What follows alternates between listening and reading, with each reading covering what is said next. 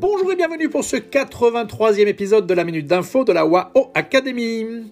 Avec les inflations rampantes, les pays développés, notamment les États-Unis, vont probablement augmenter leur taux d'intérêt en 2022. Cette perspective est d'autant plus renforcée, surtout avec l'espoir d'une fin de crise sanitaire devenue réelle. Cependant, avec la politique de tolérance zéro en Chine, l'économie chinoise s'essouffle.